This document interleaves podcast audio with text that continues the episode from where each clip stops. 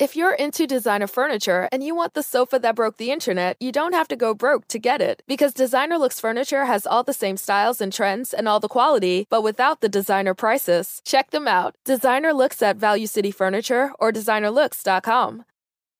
Salve, salve, viajantes, sejam bem-vindos! Ah, apertem os cintos, pois estamos indo para Vênus. Eu sou a Yas, eu estou aqui com ela. Eu, Cris Paiva. E hoje é dia do professor, então quem melhor para receber aqui nesse dia, se Do que não... professora? Você tá falando do senão... Aí, ó. Ah, se não, a não se ser ela, Cíntia Chagas. Cíntia Chagas aqui com a gente, senhoras e senhores. Obrigada aí por ter topado o convite. Imagina, foi maravilhoso receber a notícia de que eu estaria aqui. Perfeito. Muito legal. Va- Vamos aproveitar então para dar parabéns para todos os professores que estão aqui assistindo a gente, para todos os meus colegas que ficaram lá na sala de aula bravamente, que eu não dei conta e fugi. Mas Você fez parabéns. o quê? Eu fiz magistério e pedagogia. E dei aula há 10 anos para educação infantil e ensino fundamental. Tudo que eu não faria. Você fez letras. Letras na UFMG, mas sempre trabalhei com os mais velhos, né? Os pré-vestibulandos e os concursandos. Uhum. Hoje os adultos mesmo.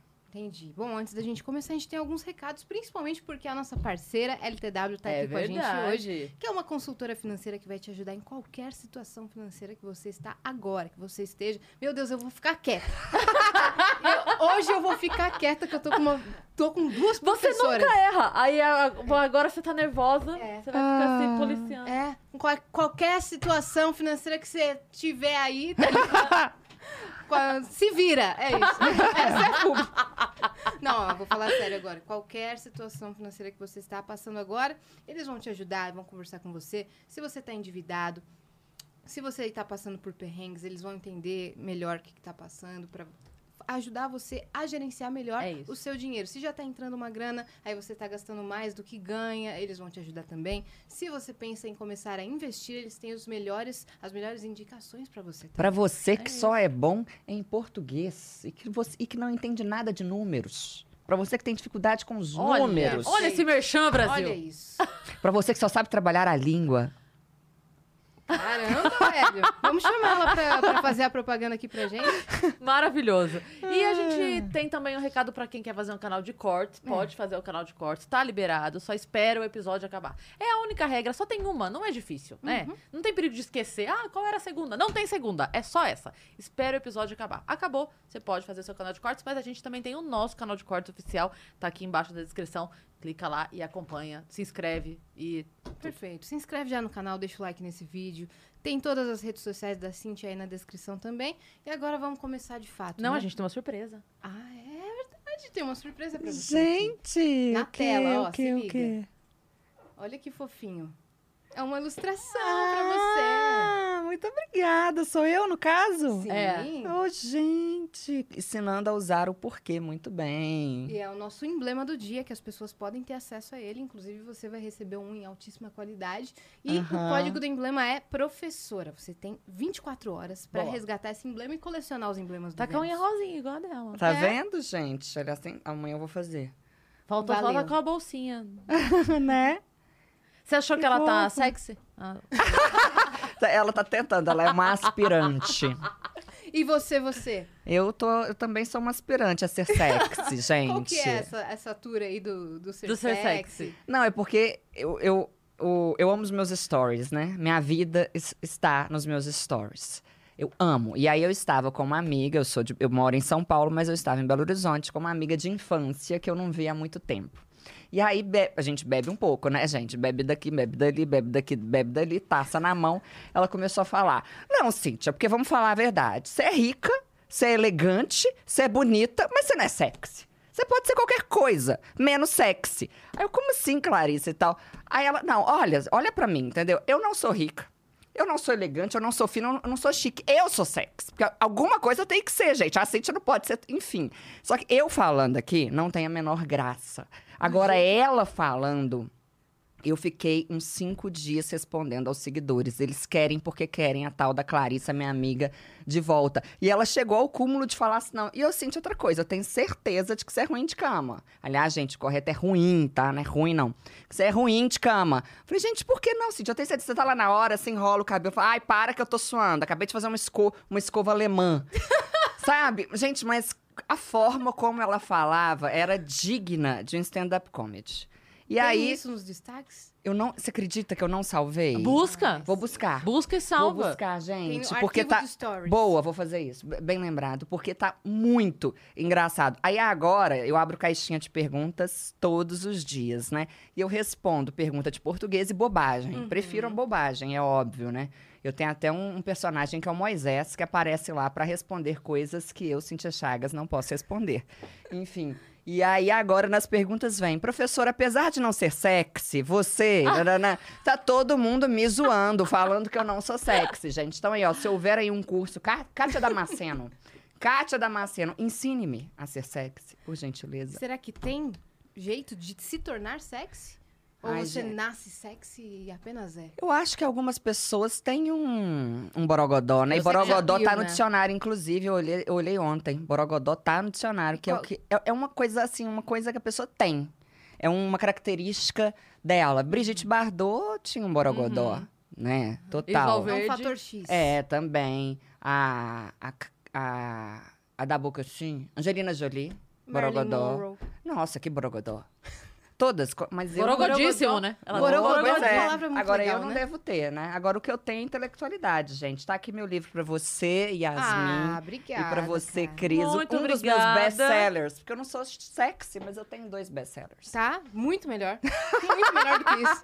Sou péssimo em português. Chega de sofrimento. Aprenda as principais regras de português dando boas risadas. Com prefácio do padre Fábio de Mello. Adoro, tem uns sobre vocativos. Amo.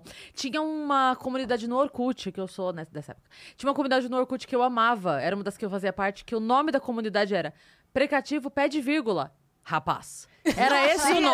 nome. E não, não tinha nada, não acontecia nada na comunidade. Mas o Aham. nome dela era maravilhoso. Porque Que era só legal. isso e o nome já era a explicação. E já tava ali. Ela, não- ela não tinha outra função social que não o nome. Era só Ô, isso. Cris, Era, não era interessante. você fa- vocativo? Vocativo. Vocativo, ela falou precativo. Vocativo. Mas eu vi Vocativo. que ela pensou, pensou Vocativo. vocativo e fiquei calada. Aqui, Só pra ver se eu não tô, se eu não tô muito louco. porque eu Não, não sou professor. vocativo pé de vírgula. Rapaz. Rapaz. Era o nome da E comunidade. ó, independentemente da posição, é uma coisa, gente, que independentemente da posição você coloca a vírgula no vocativo. Entendeu? Sempre, sempre. É, é, É quase um Kama Sutra é, exatamente. Gente, eu- eu tenho um vídeo, porque eu tenho mania de responder lá na caixinha de perguntas com, com vídeos. O que, que eu faço? Eu fico igual uma retardada aqui, ó, com, com, com o aparelho na mão e vou, vou procurando vídeo engraçado. Sabe, o Eric Johnson, por exemplo, ele, ele tem um Instagram que se chama. é, que ele, não é, quer dizer, é dele, né? Mas tem uma série lá, pra quê? É só vídeo de gente que tentou fazer alguma coisa e caiu, nananã. Sei lá, eu pego vídeos engraçados, salvo e utilizo esses vídeos para responder as perguntas. Aí um dia desses perguntaram. Professor, o que é vocativo? Aí, uma senhora falando com a jornalista, ah, por- porque o cara chegou e me assaltou. Aí o jornalista, e como que foi? Ah, ele falou assim, dá a bolsa aí, piranha. E aí, eu achei que era eu, né? Uai, mas chamou logo de piranha? Ah, chamou, porque é assim que eu e minhas amigas nos chamamos, né? Ele devia me conhecer. Ô, gente, uma senhora. Aí, eu- aí a pessoa perguntou o que que era vocativo. E você deu exemplo. Aí eu Piranha, peguei esse nesse vídeo, caso, né? exatamente, coloquei, é piranha, vocativo piranha, aqui, ó, quando o cara falou, passa a bolsa, piranha. Uhum. Ô, gente, então é assim que eu ensino. Eu ensino só brincando e, e- e misturo sexo no meio e coloco sacanagem, porque é assim que a pessoa aprende. Quem acabou de ouvir já entendeu. Qual, como que o, que o ladrão chamou a vítima? De piranha. Então, vocativo é o quê? É tudo aquilo que você usa pra chamar o outro. Uhum. Piranha, vem cá. Amiga, vem cá. Pedro, vem. Tudo vocativo. Filho de Deus. Filho de Deus, que é meu vocativo preferido, que eu chamo todo mundo de filho de Deus pra não chamar de filho de outra coisa. É isso. Então não importa se está no início ou no final da frase. Se é É. piranha, me dá a bolsa, É. me dá a bolsa, piranha. Ou, pir- ou- ou me dê, vírgula, piranha, Piranha, vírgula, vírgula. a bolsa. E aposto? O aposto é aquilo que explica o termo anterior, né? Por As pessoas exemplo, confundem vocativo com aposto, não? confundem, eu não consigo entender por quê. Acho que é por causa da vírgula, né? Mas Uhum. nem todo aposto é virgulado. Aposto virgulado é o- é o explicativo. Por exemplo, é, Yasmin, vírgula, a moça que está com gel no cabelo, me parece pelo menos, Sim. vírgula, chegou mais cedo. Foi, foi péssimo esse exemplo, ok. Mas a moça que está. ah, se bem que aí você tem, na verdade, uma oração que, faz função, que tem função de predicar. Deixa eu fazer. De aposto. Deixa eu fazer uma coisa mais fácil. É. Yasmin, a apresentadora. Isso, ótimo, muito obrigada. E as, é porque eu quis, né, gente? Porque o que, que eu pensei? A pessoa que tá só ouvindo vai entrar. Olha como que eu, eu, sou, eu sou uma marqueteira. Vai entrar porque vai querer ver o cabelo dela com gel. Entendeu? Foi isso que eu Nossa, pensei. velho, porque ela essa, tá essa- voando. é, exato, essa sou eu. Tá, Yasmin, vírgula, a apresentadora, vírgula, chegou. A apresentadora é aposto de Yasmin. Por quê? Porque explica quem é Yasmin. O aposto, ele explica. Uhum, Mas Yasmin, nesse caso, é vocativo? Não, porque você não tá chamando a Yasmin. Entendi. Eu Muito sou bem. sujeito da frase ali, só. Isso, é, Tá. você, você é a pessoa sobre quem se fala Tá. ali, né? Agora, aqui no livro, é, você falou de Orkut, o primeiro conto é o conto em que eu ensino, sabe aquela placa do elevador? Antes de entrar no elevador, verifique se o Sim mesmo, mesmo. se encontra parado neste andar. Havia uma comunidade... Tenho medo do mesmo. Exato. Sim, Gente, ela, era- ela, ela era orcuteira mesmo. Lógico, e nessa época eu era professora ainda, então eu amava. Essas as Eu que eu mais gostava. É, eu tava, eu tava em sala de aula nessa época. E aí, essa comunidade, eu tenho medo do mesmo, ela é muito inteligente. Por quê? Porque quando você diz. é, é, Antes de entrar, entrar no elevador, verifique se o mesmo se encontra parado neste andar. Parece que o mesmo é uma pessoa que está ali. Sim. Aí vinha mesmo, vírgula, ao aposto, o maníaco dos elevadores. Então, entendeu? Era, era a descrição, né? O subtítulo da comunidade, eu tenho medo do mesmo.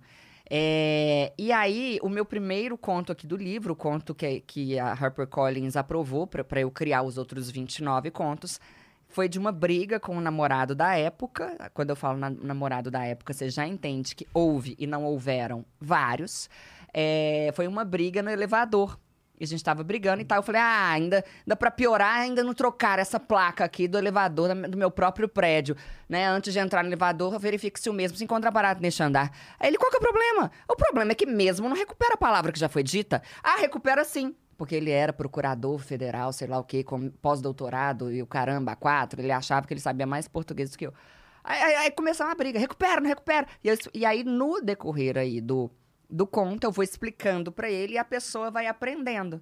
E no fim do conto, né, eu termino como? Sentada no chão só de roupão. No chão, no, no chão da rua. É, aí a pessoa tem que ler pra entender o que, que aconteceu Nossa, aí. caramba, boa essa ideia de, de colocar contos da sua vida. É, e pra- pra quem deu a ideia foi o português. padre Fábio, né? Minha mãe foi Nossa. contra, o padre foi a favor, pra você ver quão retrógrada é. Retrógrada é a minha mãe, ou quão é, moderna é o padre, né? Porque tem uns nove namorados aí. Por que, que sua mãe foi contra? Porque ela falou, minha filha, se as pessoas lerem li- o seu livro, elas vão saber que você já teve mais do que oito, nove homens na vida, minha filha.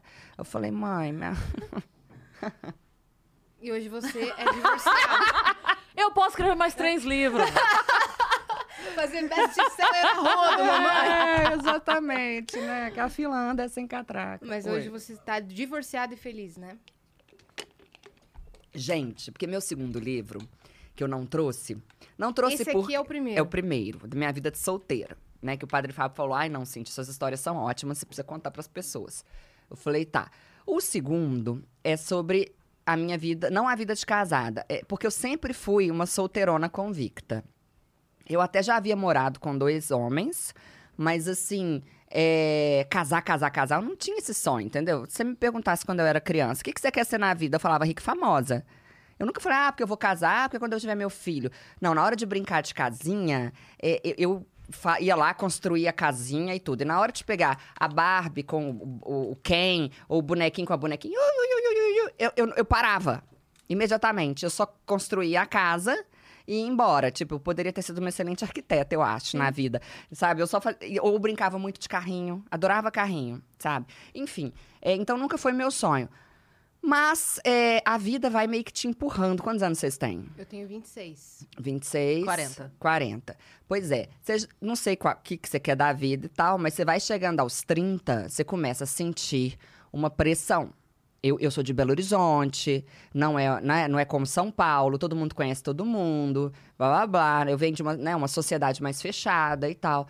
Então você você começa a achar que você tem problema, porque você não quer casar e não quer ter filho. E aí uma hora você fala, deixa eu ver como é que é esse negócio. E aí você vai, né? E aí apareceu um aí que, né, a gente se casou com festa, uma puta festa e tal, tudo lindo, lá em Balneário Camboriú, uma coisa assim de cinema, foi lindo. Nossa. É, mas o casamento, tipo assim, eu vi o Gus- Gustavo Lima se separar, a, a- aquela ruivinha, como é que é o nome dela? A ruivinha. Gente, se separou. Marina Rui Barbosa. É, maravilhosa. Eu falei, ah, gente, eu gosto de estar na moda. Eu falei, vou me separar também. Me separei na mesma época, entendeu? Pois é. Não, o hype, né, da separação, vou Mas separar o, o também. Gustavo Lima voltou, né? É, é, mas tem certos erros que a gente comete uma vez só na Você não vida. teve recaídas. Não, não, nenhuma. E aí, assim, eu, eu acho muito bom ser divorciada. Porque, assim, uma mulher da minha geração, eu faço. É, amanhã, né? Vai dar amanhã, o Dia 16, isso, 16 de outubro, amanhã. Eu faço é, 39 anos. Uma mulher da minha geração, agora que a nossa, Uhum. ela não pode morrer solteira. Né? Não, não que eu pense assim, não é isso. Eu não tô falando que eu pense assim, mas assim, é, as pessoas, ai, credo, não casou, que ela tem uma coisa de estranho. É o que as pessoas falam, não é o que eu penso. Então, eu entendo o seguinte: ser divorciada é um alívio. Você já foi lá, já viu que não é pra você, que minha mãe. Eu tinha que ter ouvido minha mãe. Minha mãe falou: vai lá e casa pra você ver que não, não é nada bom. Entendeu? Aí já casei, já acabou, já passou. Agora eu posso ser livre pra fazer o que eu quiser, entendeu? Porque filho, o povo já não enche, não enche mais minha paciência. Que o povo viu que eu tô chegando aos 40, não tive até hoje. Todo mundo já entendeu que eu não quero ter. Agora, marido, nossa, eu não aguentava mais. Então, assim, foi ótimo. Olha, na primeira vez em que eu preenchi um formulário divorciada, gente, foi o céu. Foi o céu. Foi uma sensação. Eu, me- eu me senti, eu me senti chique. Eu me senti elegante. Com seu óculos, assim, seu óculos Prada, Isso, Vuitton. com a minha bolsa É, Chanel. sim. Sabe? Eu fui lá e. Estado civil. Divorciada. Maravilhoso. que ninguém fica te pressionando pra casar, porque sabe que você já casou e não quer mais. Já foi. vou morrer divorciada, entendeu? Uhum. Melhor do que isso só se for viúva. Tô zoando, gente, brincadeira. Pesado, um pouco pesado. Mas, é... Você veio pra São Paulo em que momento? Sua carreira já tinha virado? A minha carreira virou em 2015. Eu vim em 2020, janeiro de 2020. Ah, tá aqui há pouco tempo? Tô, tô e tô amando. Tá, É, eu né? me, Tirando casei, eu me casei foi com essa cidade. Eu não ligo pro trânsito, porque eu tô no trânsito, eu não dirijo, eu tô sempre em Uber.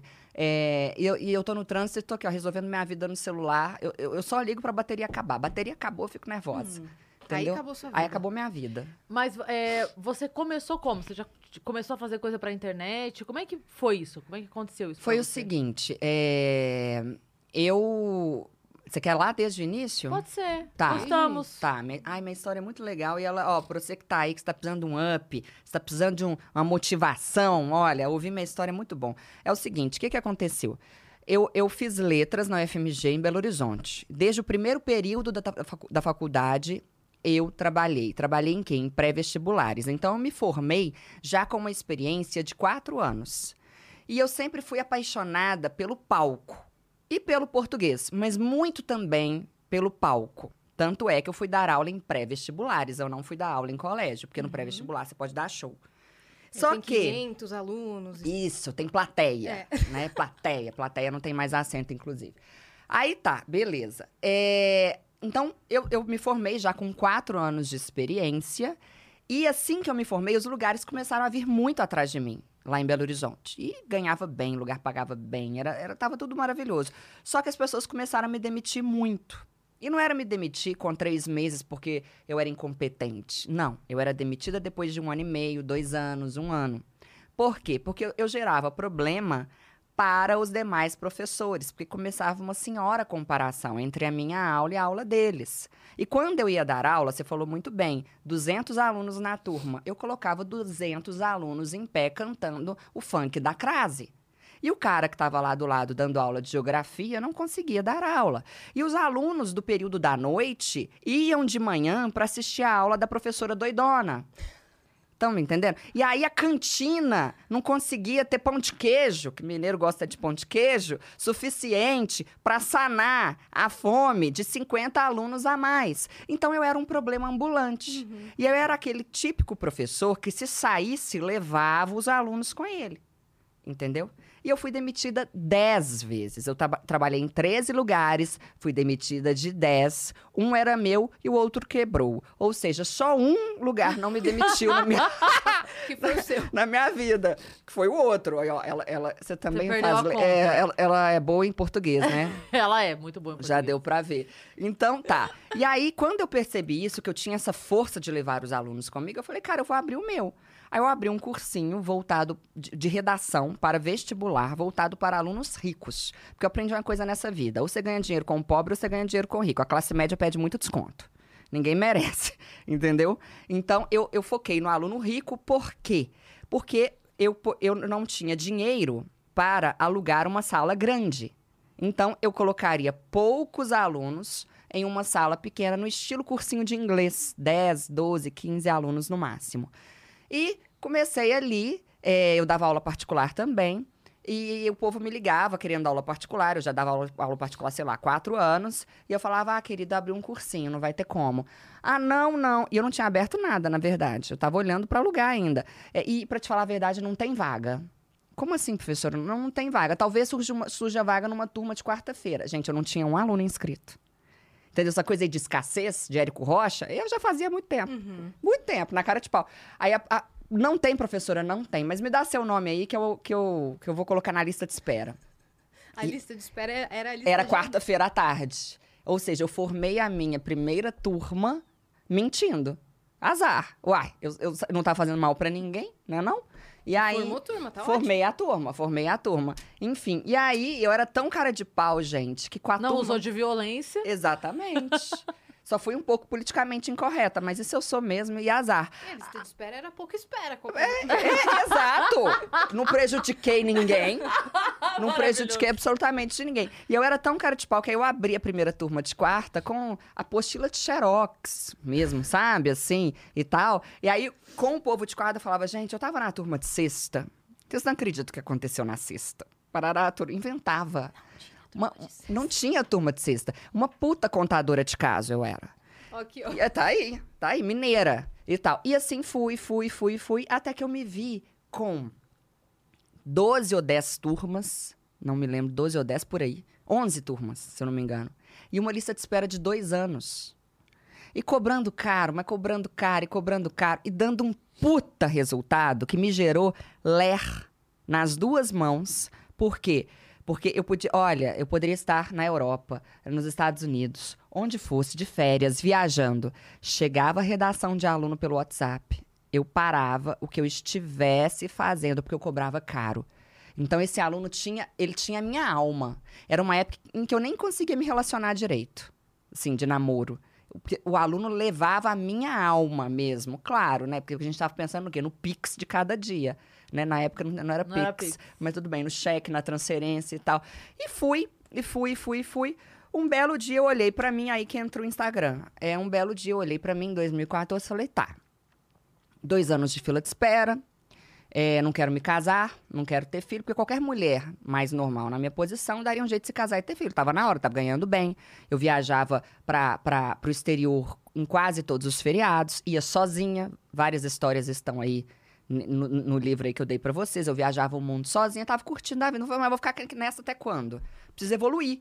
E Belo Horizonte não me dava mais oportunidades para evoluir. Eu não queria abrir uma franquia, tipo number one, porque a minha experiência com os demais professores foi muito negativa. Então, eu não queria nada que, que- em que houvesse outros professores. O meu cursinho era só eu. Eu, a faxineira e, e a mulher da contabilidade. Acabou. Nem secretária eu tinha, eu fazia tudo. Louca. Aí. é, Ah, não. Aí antes disso vieram os aulões na balada. Como assim? É, calma aí que eu. Tá, o que, que eu conto primeiro? Deixa eu pensar. Tá, enfim, aí eu resolvi o seguinte. Vou... A louca. É, eu resolvi o seguinte, vou falar primeiro da minha frustração. Eu falei, cara, então eu vou ser famosa. Já que eu não vou casar e não vou ter filho, eu vou ser famosa. Eu preciso colocar a minha força de vida em alguma coisa. A minha força de vida vai ser em levar esse meu jeito louco de dar aula pra todo mundo. Vou fazer o brasileiro falar e escrever bem. E eu já tava meio de saco cheio de ficar falando só de redação de Enem, de redação de medicina. Você é professora, foi? Você sabe, cansa. Você dá a mesma aula todos os dias. É um saco, às vezes, né? Por mais que a gente goste. Então eu queria outra coisa. Eu falei, ah, eu quero começar a mexer com adulto, não sei, não, não, não. Eu falei, já sei, como que eu vou fazer isso? Eu vou criar um Instagram. Tá, e como que vai. E na época o Instagram, 2000, dois- final de 2014, o Instagram, o feed tinha 15 segundos, ou seja, o feed era um story. Aí eu, e como eu sabia que eu seria muito criticada, porque não existia é, essa, essa, essa, essa visibilidade para professores, eu criei um personagem, que era eu, de Chuquinha, de adolescente, uma personagem chamada Duda. Essa personagem corrigia todo mundo. Tipo a Heloísa Perissé, que ela tinha uma personagem que era adolescente. E aí eu me baseei na Heloísa Perissé e me baseei na. Ruth e na Raquel, de- do, do Tonho da Lua. Sei. Então, eu, eu con- contratei um cara, ele me filmava de um lado como a, a adolescente Duda, e do outro lado como instrutor de autoescola, que era eu vestida de homem, como é, a mãe da Duda e tal. E aí, quando eu chamei esse cara, o Rafael, eu falei, ó, é o seguinte, eu, eu vou... Aí, ah, não, e essa parte é engraçada. Tá, é, eu tinha feito um curso desse aí de coach, mas não pra atuar, porque eu tava na moda, né, 2000 e... Tinha, tinha feito em 2010 um curso disso. Aí, e, eu- e lá no curso eu aprendi que, que toda vez que você tem que criar, tipo, simbologias. Ah, eu quero ser famosa, tá? O que, que uma pessoa famosa fez? Ela escreveu um livro, aí ela fez, aí eu pensei, ah, ela foi ou ao Jô Soares ou ao Danilo Gentili. E aí eu fiquei com uma antipatia do Jô Soares na época, porque ele tinha entrevistado a Dilma. Fiquei puta com ele. Louca. Aí eu falei, então eu vou ao Danilo. E eu sempre gostei muito do Danilo. Eu falei, então tá. Então pra ir ao Danilo, eu tenho que ter estourado na internet. Olha a ingenuidade. Eu vou estourar na internet com a minha personagem Duda, o narcisismo da pessoa, que é fantástica. E o Danilo vai me chamar, porque eu sou ótima.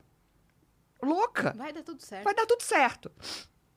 Aí tá. Aí eu falei, tá, e como que eu vou fazer isso?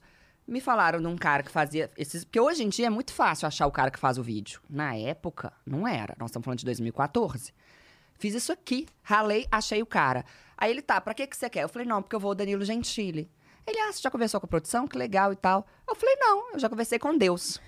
Ele, como assim? Já conversei com Deus, inclusive fui, eu estive agora em Las Vegas, comprei um Lubutan e já tenho até o sapato de ir. Lubutan, pra quem não sabe, aquele sapato da sola vermelha. Paguei mil- 1.027 dólares na época, não esqueça que a coisa dura que é arrependimento.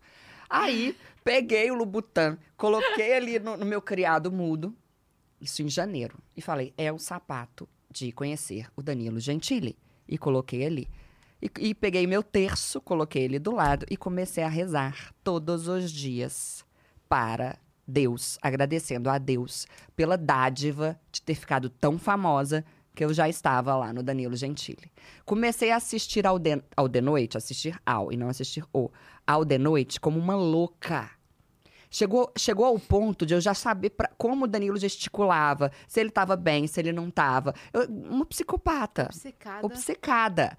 E eu, eu não esqueço de cenas em que eu tava lá, sei lá, tomando banho e tal, e eu ria sozinha. Eu ria. Hoje em dia, quando eu conto é engraçado, mas na hora eu de fato sentia uma coisa assim de Deus. Eu ria sozinha, porque eu tinha certeza de que eu iria lá. E, gente, eu tinha 1.500 seguidores.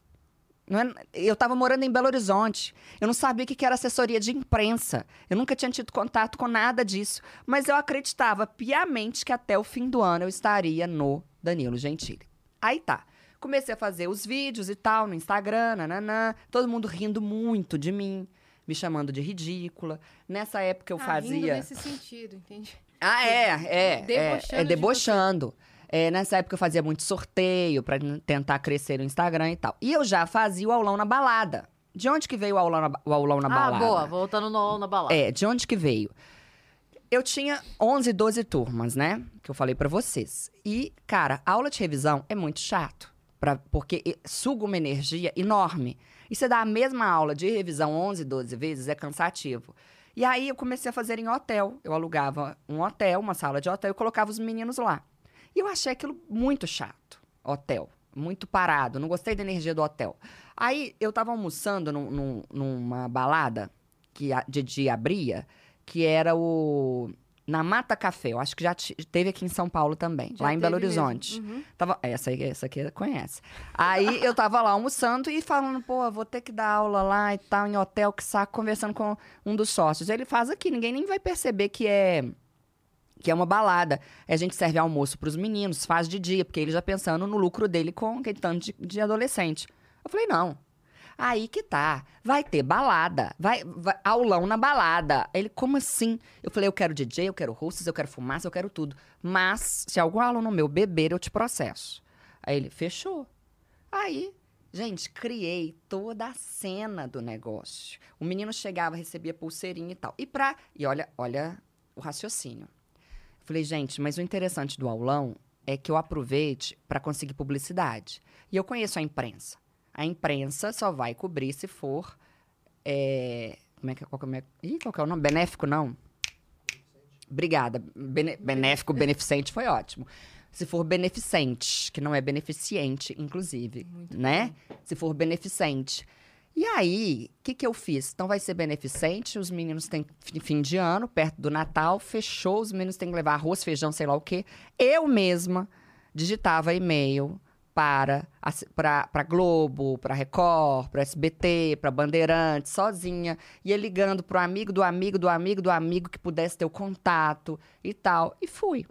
Quando eu fui ver, anos depois, esse aulão já, já tinha patrocínio da Forno de Minas, da- do Café Três Corações, da Red Bull. As- os lugares me pediam para fazer o, o aulão lá, porque, afinal de contas, eu levava alunos que, que podiam consumir, que podiam se tornar né, é, é, é, habituês do, do local, enfim. E aí, cheguei a fazer na UDES. E eu variava, porque eu enjoava. Meu problema é esse, eu enjoo das coisas. Aí eu falei, ah, não, já cansei, vamos fazer num lugar sertanejo. Não, não, não, vamos fazer com banda agora. É, aí comecei a sortear coisas no aulão e tal. Até que, o que que houve? É, ah, e eu sempre fiz videozinho de um minuto.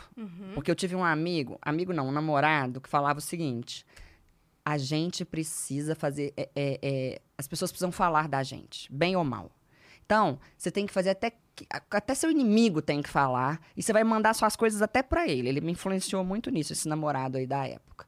Então, eu comecei a fazer videozinhos de um minuto de todos os meus aulões. Cheguei a fazer na companhia atlética também, academia, os meninos tinham que malhar na aula. Cheguei a fazer aqui, é, é, aqui em São Paulo, há muito tempo, no cinema. Esse eu não gostei, achei muito escuro, me deu sono. Mas, enfim, enfim. Aí eu comecei a mandar esses, esses vídeos pra ex-sogra, ex-namorado, inimigo, amigo. Eu queria que falassem de mim. E um desses vídeos caiu na mão de uma pessoa daqui de São Paulo que falou: Eu vou te apresentar para uma produtora, uma assessora de imprensa daqui de São Paulo e tal. Nananã. Mandei meu vídeo, aí ela. Falei: Olha, eu quero ir ao Danilo Gentili. Nessa época eu já tava com uns 8 mil seguidores. Que ano isso? 2015. Aí ela falou: Tá, é, já. já 8 ou 18? 2015. Não, não, não. Seguidores. Oito. Oito mil ainda, pra vocês verem o custo que a coisa é, né? E a gente tava no meio do ano. E aí, é, eu vim a São Paulo pra uma reunião com ela. Ela falou, Cíntia, cara, sua história é linda, mas desculpa, eu vou falar uma frase que vai doer, mas você é só uma professora. Eu falei, não, não sou só uma professora. Eu sou a professora. Você conhece professora que já foi capa da Women's Health, que faz aula na balada, que é louca, que já foi demitida dez vezes? Ela falou, não. Eu falei, então. Aí, enfim, né? A autoestima, aqui temos. Aí, eu enchi tanto o saco dessa assessora de imprensa, mas tanto, tanto, tanto, tanto, tanto. Eu ligava todo dia, tanto, tanto, tanto, tanto, que por fim ela me colocou no programa da Eliana. Aí tá. Naquele, e eu, eu vim para São Paulo pro programa da Eliana, achando que eu ia para lá para falar do meu trabalho. Gente, cheguei aqui, hotel da SBT e tal. Fui almoçar com um amigo meu. eh, contei pra ele que eu ia ao programa da Eliana. Ela foi, ele falou assim: por acaso é naquele quadro famosos da internet? Eu falei: é. Ele, você é louca. Eu falei: por quê? Aí ele, Cíntia, é um quadro de concurso, Cíntia. É um quadro tipo banheira do Gugu, de vídeos loucos, bizarros, que viralizaram. Você vai estar lá, você vai acabar com sua carreira, que mal começou. Eu sei que nesse dia, gente, eu voltei pra casa, pra casa não, pro hotel. Se, se eu tive algum episódio de síndrome do pânico, foi ali. Minha perna balançava sozinha. Eu falei, é hoje que eu acabo, porque eu já tava me imaginando eu lá, o, num circo. Custei pra dormir e tal. No dia seguinte chega lá o, o- a van do SBT. Na hora que eu entro na van, primeira coisa que eu vejo, um anão. Aí eu falei, eu falei, como assim? Deixa eu entender. Na- nada contra e tal, vocês vão entender. Um anão, um. Eu- eu, tudo bem, tudo bom. Se a gente tá indo pro mesmo programa, não tá. Estamos. Eu falei, qual que é o vídeo do senhor? Aí ele, posso te mostrar? Eu falei, pode. Aí ele fez assim com a língua. Aí a língua dele chegava até a cintura. Aí eu falei, o senhor vai mostrar isso lá? Ele falou, vou. Eu falei, maravilha, tô, tô maravilhosa. Depois virei pro outro senhor, falei, o senhor? Aí ele, não, eu conto umas histórias assim, de, eu sou caminhoneiro e tal. Eu falei, tá. Histórias de que é uma, abelha, umas abelhas. Eu falei, tá. Aí o outro, eu falei, e, o, e você? Ele, ah, eu danço no Axé Moá. Eu falei, tá ótimo, temos um circo aqui, né? E fui, chegou lá, fiquei tão nervosa, mas tão nervosa, que eu tomei um Oucadil. Vocês conhecem esse remédio? Não, ok. É um calmante. Aí eu falei, eu vou tomar um calmante, porque, gente, eles estão com vídeos bizarros aqui. O outro vai mostrar a língua. Eu vim pra falar de educação. Que- Eu vou acabar a minha vida, que o povo vai me chamar de palhaça, né? Mas o seu vídeo era na balada? Não, o vídeo era da Duda. Da Duda. Era o da Duda. Que a Eliane ia mostrar. Eu sei que eu fui tomando o Cadil, fui ligando para minha assessora de imprensa, fui deixando todo mundo doido. E meu amigo tinha me falado o seguinte: olha, quando você for, a Eliana vai perguntar de onde surgiu a Duda. Você vai lá e fala assim: eu tô aqui em nome da educação, bem séria, tá? Fala que o seu cursinho é foda, que você é a pessoa que mais aprova é, em Minas Gerais. Eu falei, cara, mas eu vou falar isso, eu tô aqui no meio de um monte de gente humilde. E aí, o que, que vai parecer? Aí ele fala de Deus, fala Deus três vezes. Eu falei, tá, Deus três vezes. Então, aí, gente, e, e eu lá esperando na sala do SBT e o tempo não passava. E eu fui lá e tomei mais um Ocadil. Ou seja, eu estava drogada na sala do SBT, esperando a Eliana me chamar. E aí eu percebi que eu estava drogada, muito calma, a língua pesada, e comecei dentro de mim, Deus três vezes, estou aqui em nome da educação, Deus três vezes. Ah, e falou também, fala seu Instagram. Deus, né, eu não podia sair de lá sem nada. Meu Deus. Eu falei, Tá, Deus, tá Deus se formando um cenário na minha mente. é, aí, e, eu- e eu lá, ó, Deus três vezes, tô aqui em nome da educação. E, meu Instagram e meu cursinho bomba, Deus três vezes, tô aqui em nome da educação, meu Instagram, meu cursinho bomba, e eu lá esperando. De repente, Eliana me chamou. E foi exatamente como meu amigo falou: Oi, Cíntia, tudo bem? Então, de onde surgiu a Duda? Ó, eu tô aqui porque Deus é bom, três vezes, eu tô em nome da educação, meu Instagram bomba e, e, e- e- é o Instagram, ó, arroba Cintia Chagas com dois S no fim. Ô, gente, eu sei que nesse momento a Eliana ouviu alguma coisa ali no, no, no- no negócio aqui do ouvido, como é que é o nome daquilo? No ponto? Ponto. Ouviu alguma coisa ali e mandaram, mandaram me tirar. Porque eu sabia quais vídeos meus eles iam mostrar. Eles não mostraram nem metade. E eu não consegui nem andar direito até ali, até sair do palco. Aí eu saí do palco, sentei no chão. Ah, Eu não vou me esquecer do rosto da Eliana me olhando, eu sentada no chão, na frente da plateia, mas as câmeras não me pegavam já. Ela, tipo assim, ela, ela- foi assim, benevolente. Ela olhou e falou: Cara, não era pra você estar aqui. Al- alguém errou nisso. Eu sei que eu saí de lá puta da vida, liguei pra, pra assessora de imprensa, falei: Olha, no que, que você me pôs e tal, nananana.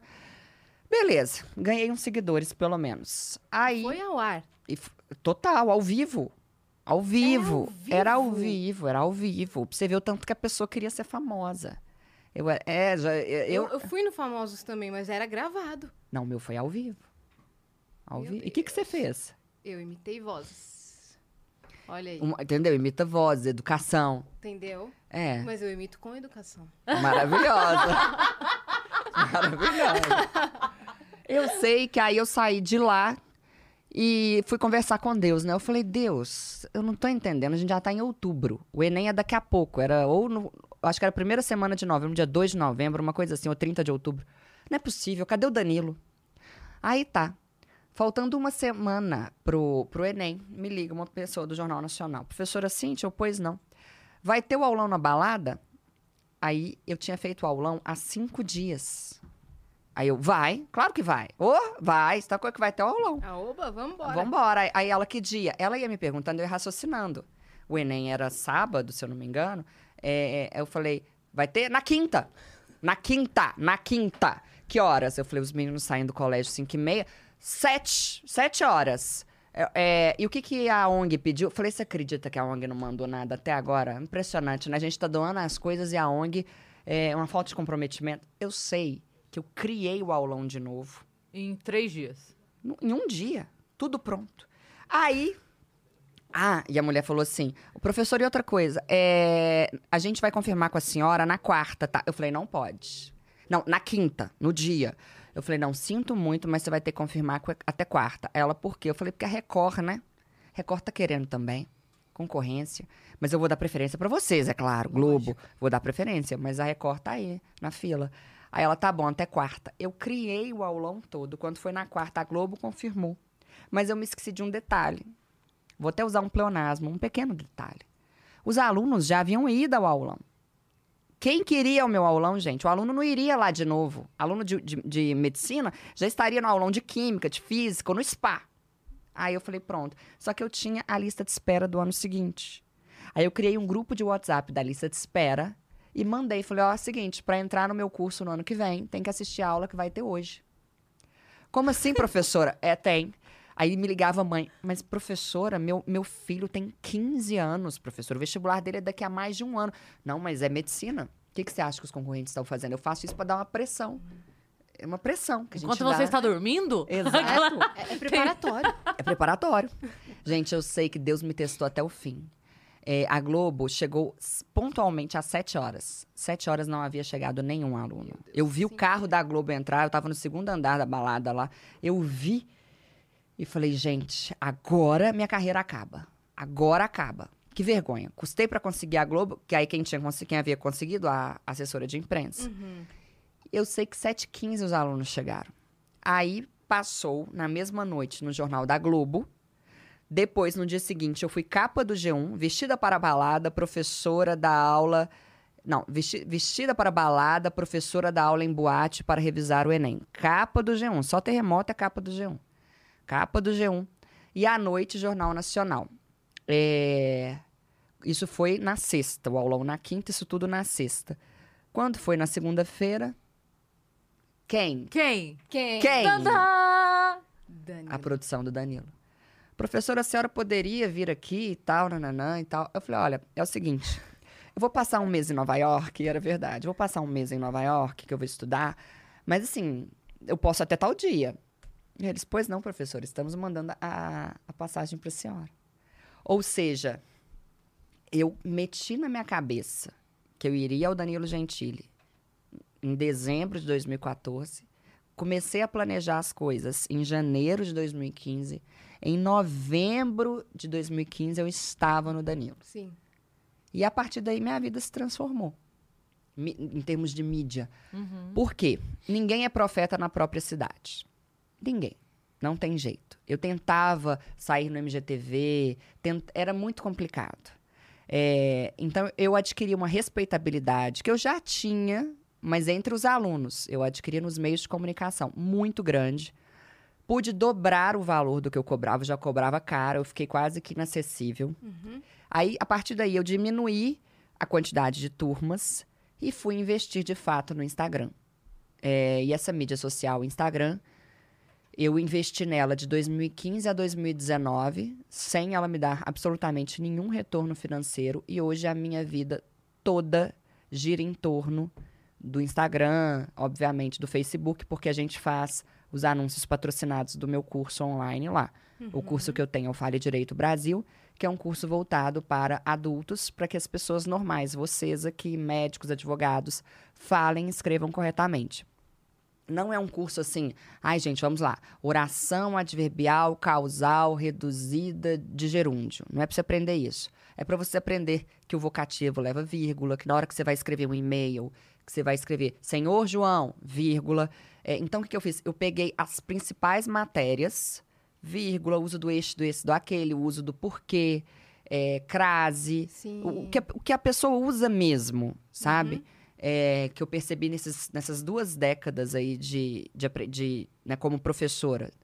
É, coloquei no curso, tem também um módulo de português é, empresarial, né? Para e-mail, como que você se despede e tal, nananã. Pronúncias também? Isso, Tipo, isso, exato. gratuito e não gratuito. Exatamente. Daquilo que as pessoas mais erram na vida profissional. Uhum.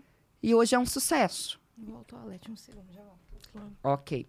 Aí é isso. Entrou, entrou já também na sua lista de coisas pra explicar pra galera o verbo no infinitivo, que a galera tem comido os R's pela internet? O que, que acontece, né? Loucura. Não e, dá pra entender. E coloca onde não tem. Uhum. Ah, eh, Tem, tem essa inversão, né? Coloca, É, tira onde, onde é. tem e coloca onde não tem. É, tipo, a, a- se eu comprar, né? e Deveria ser É. se eu comprar, Aham. né? Ele vai. É, peraí, agora coloca onde não tem, me dá um exemplo. Não, coloca onde não. Tira onde não tem é se eu comprar, sem o R, que deveria ser se eu comprar. Isso. Agora o, o, o, ti- o coloca onde não tem. Vou tentar pensar dá um em algum exemplo. exemplo. aqui, mas eu já vi os dois acontecendo. A pessoa. É, é, tem o. Vou gostar, né? Que aí. Vou gostar. Ah, tem uma também que a galera confunde muito, que é o, o M ou o AOTIL. No final, É. o passado e o futuro, É, né? eles do- saíram, eles sairão. Sairão, Tem até uma é. piadinha do WhatsApp com Tem, isso. Vem, muito, amor, meus muito. pais sairão. Sabe que quando eu eh, explicava para as crianças, aí a gente fazia muita coisa de memória pra- pra fazer uma referência, né? E eu sempre falava assim: é, o amanhã tem tio. Então amanhã eles virão. Ai, e que o ontem boa! é com M, ontem. Então eles virão. Ontem. Entendeu? Então eu, eu- criava isso. O ti- O tio. Vou te do copiar, amanhã, pode? Óbvio, todo mundo, pelo amor de Deus. Aí, ó. O tio do Legal. amanhã é o futuro. Amanhã ainda tá pra vir. Já aconteceu amanhã? Não. Então, pronto. Então, o que vem amanhã com o tio. O que já foi ontem. E o que, que te deu na cabeça de ser professora? Cara, inverteu, né? Aí ela saiu e virou o contrário. Senta aqui quando ela voltar. Ela... Não, mentira. É, eu queria ser mãe. Eu queria ser mãe. Ah, você queria ser era... mãe de todo mundo, de vários? Não, não. É porque era a única profissão que dependia só de mim estar empregada. Porque todas as outras eu precisava que alguém me contratasse, eu precisava fazer um estágio, eu precisava, o quê. Quando eu falei, cara, se eu for professora, eu vou estudar, só depende de mim, eu passo num concurso, acabou. E é isso, e foi o que eu fiz. Não, não entendi o que, que, isso tem a ver com ser mãe. Porque eu queria ser mãe muito jovem. Eu queria ser mãe cedo. Então eu falava assim, pra eu ser mãe com 18, foi? fui. De tem uma menina. Quantos filhos? Uma só, é só ela pra sempre, acabou. Mas eu, quando eu tinha 15, eu falava, e quando eu fizesse 18, eu ia ter uma menina e ia chamar Mariana. Então, dos 15 aos 18, eu fiz o que você fez pra ir no Danilo. Eu me organizei e aconteceu. então, aí foi isso. E aí eu queria fazer publicidade, eu pensei direito, eu pensei arquitetura. Tudo que você imaginar, eu pensei. Mas eu falava, não, não dá, porque aí eu vou, eu vou fazer o médio, aí eu vou fazer a faculdade, aí eu vou fazer o estágio, até eu ter um salário E deixa eu te perguntar, você considera que você Inverteu, tem... tá? Aqui. Você saiu, ela resolveu. Eu não- não- Ela tá gente, ah, eu também faço com- entrevistas. Já Não, entrevistei imagina, o Temer, já entrevistei o Collor. É, deixa eu te perguntar uma coisa. É, é, não tem jeito, Tá gente. ótimo, tá ótimo. É, e você considera que você, de fato, tem aptidão para lecionar? Não. Sabia. Sabe por, Por quê? quê? Olha só que interessante. Eu fiz letras na UFMG e uma das causas de a educação ser tão ruim hoje em dia é exatamente essa Sim, sua. tenho certeza. Porque, Tenho olha certeza. só, eu contei pra vocês aqui que com, co- co- eu, eu trabalhei durante os quatro anos da minha graduação. É, eu não tenho problema em falar de dinheiro, eu acho que não tô aqui pra contar vantagem nem nada, mas eu já me formei ganhando quase 10 mil reais. Porque eu, ti- eu consegui, modéstia à parte, eu era muito veloz e muito boa no que eu fazia. Eu consegui trabalhar em lugares muito bons. E, e era pela redação, a quantidade de redação que a gente corri- corrigia e pela, pela, hora, pela hora aula. E eu substituía os professores muito mais velhos. Então, toda vez que alguém adoecia, era eu. Eu era a carta branca. Eu ia sábado, eu ia domingo, eu ia feriado, concurso público, né? Que a gente dava aula, eu dava aula para concurso público. Então, vamos colocar, para não exagerar, que um ano depois que eu me formei, eu já ganhava uns 10 mil. Isso não é normal. De extra, né? Isso não é normal, né? Então as pessoas, elas fazem licenciatura em sua maioria porque é um curso que já no início você consegue algum dinheiro como estagiário. Se você for como eu, que não precisava trabalhar em outra coisa, muito voraz, no lugar certo, na hora certa, você ainda ganha um bom dinheiro. Há professores particulares ganhando aí mais do que médicos, né? Agora, também tem um outro perfil aí menos capitalista de professores, que é o perfil que não vai fazer o que eu fiz, mas que quer a garantia do concurso de professores e tal. É, então, é uma profissão assim, não, não dá para uma pessoa. É muito difícil uma pessoa pobre fazer medicina. Tanto pela dificuldade para entrar no- na faculdade, quanto pela, pela demora, pelo tempo que, que, que, ela vai demorar para é muito conseguir dinheiro ganhar. durante muito tempo. né? é, ela vai demorar muito para conseguir ganhar bem. Já os cursos em, é, em que você leciona, você já se forma ganhando alguma coisa. Se você for menos capitalista, ganhando menos. Se você for muito capitalista como eu, você vai lá e consegue ganhar mais. É, em- Mas a e- origem da sua família é de origem pobre, não? Não, não. Eu Você estu... sempre esteve na classe média alta? classe média baixa. Eu venho de uma família que, que era o seguinte: na, na, na época em que eu nasci, a eu tive acesso. Minha família pôde me proporcionar acesso ao- aos colégios mais caros de Belo Horizonte. Eu estudei no, no Number One, fiz cursinho a vida inteira, mas não sobrava o dinheiro para ir para Disney. Não sobrava o dinheiro para ter a festa de 15 anos dos sonhos.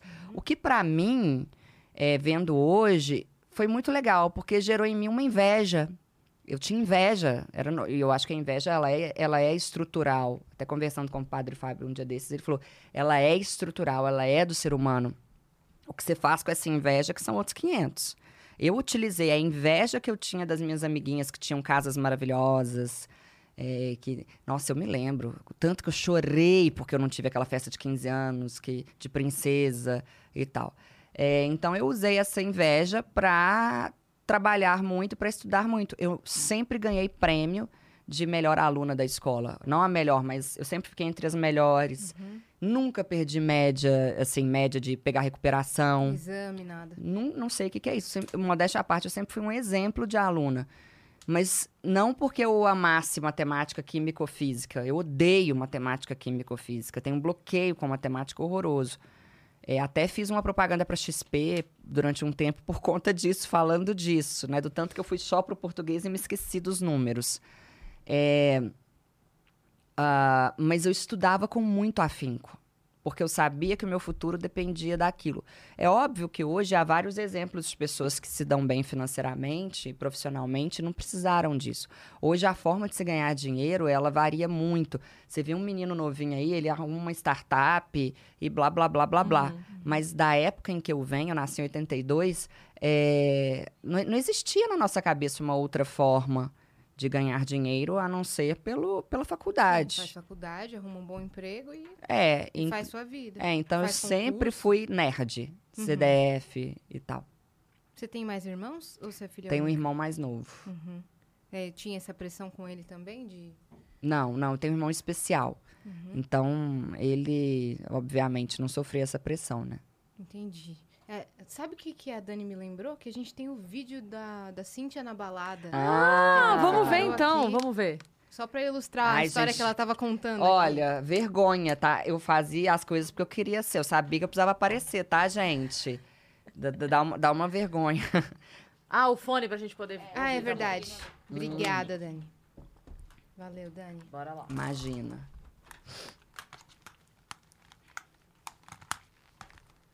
Eu vou soltar um pouquinho ver se vocês já vão ouvir, tá? A gente vai...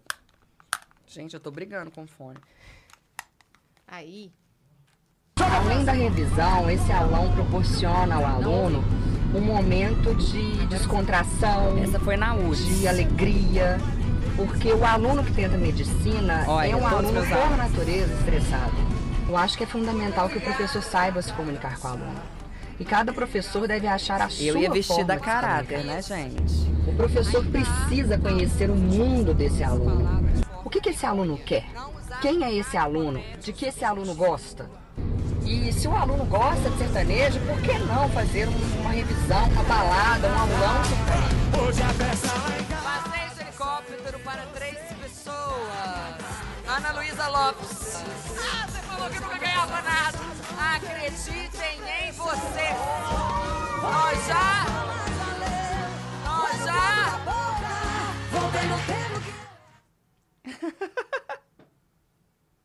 Super legal. Nossa, Ela que acha que demais. ela é a Beyoncé, né? Que demais. Muito legal. É. Gostaram? Os professores do- da sua cidade te odiavam?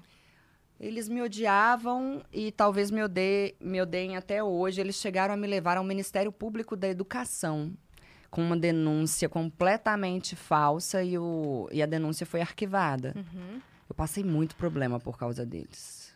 E você tirou essa pergunta de onde? Porque você estava contando que foi demitida dez vezes. Eu vendo os eventos e os alunos. eu, tipo, Eu ia gostar de ter Pois essa é, aula, entendeu? Aí eu não ia gostar das outras aulas também. É. Eu ia querer mais é. dessa. E aí eu É. penso, cara, é corpo docente que fala quando são os professores? O corpo docente deve odiar essa mulher. Peraí, docente ou discente? Qual que é qual? Eu confundo. Acho que é docente. docente, corpo- né? É. Deve te odiar? É, eu entendo que, né, gente, que dia dos professores e tudo, eu entendo que eu reúno características que para. Eu, eu tô pisando em ovos para falar, vamos lá.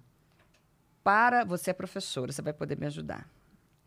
O professor, existe um estereótipo para o professor, né? E eu, e eu sou o, o antagonismo desse estereótipo. Eu acho que isso já, já deixa meio que claro, assim. Eu reúno quase todas as características que eles odeiam. E sempre foi assim. E eu sofri muito na mão deles, principalmente das professoras. Mas muito. Muito. Eu ouvi coisas assim que eu não desejo para ninguém. É, eu, se eu tô aqui hoje tendo a oportunidade de, de, né, de ser homenageada por vocês, eu me sinto homenageada estando aqui. Vocês me escolheram no Dia dos Professores.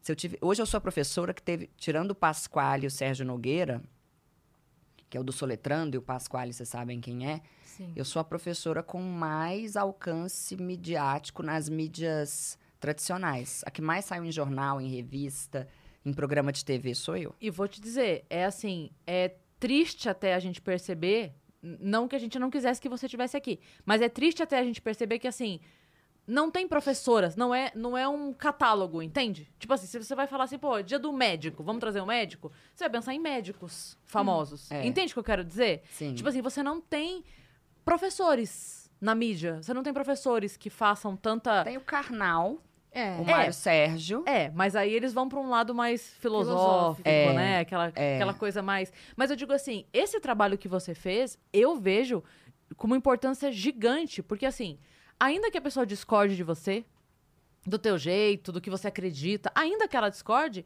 onde ela tá discordando? Pra 10 pessoas embaixo da árvore? Onde ela tá pra discordar?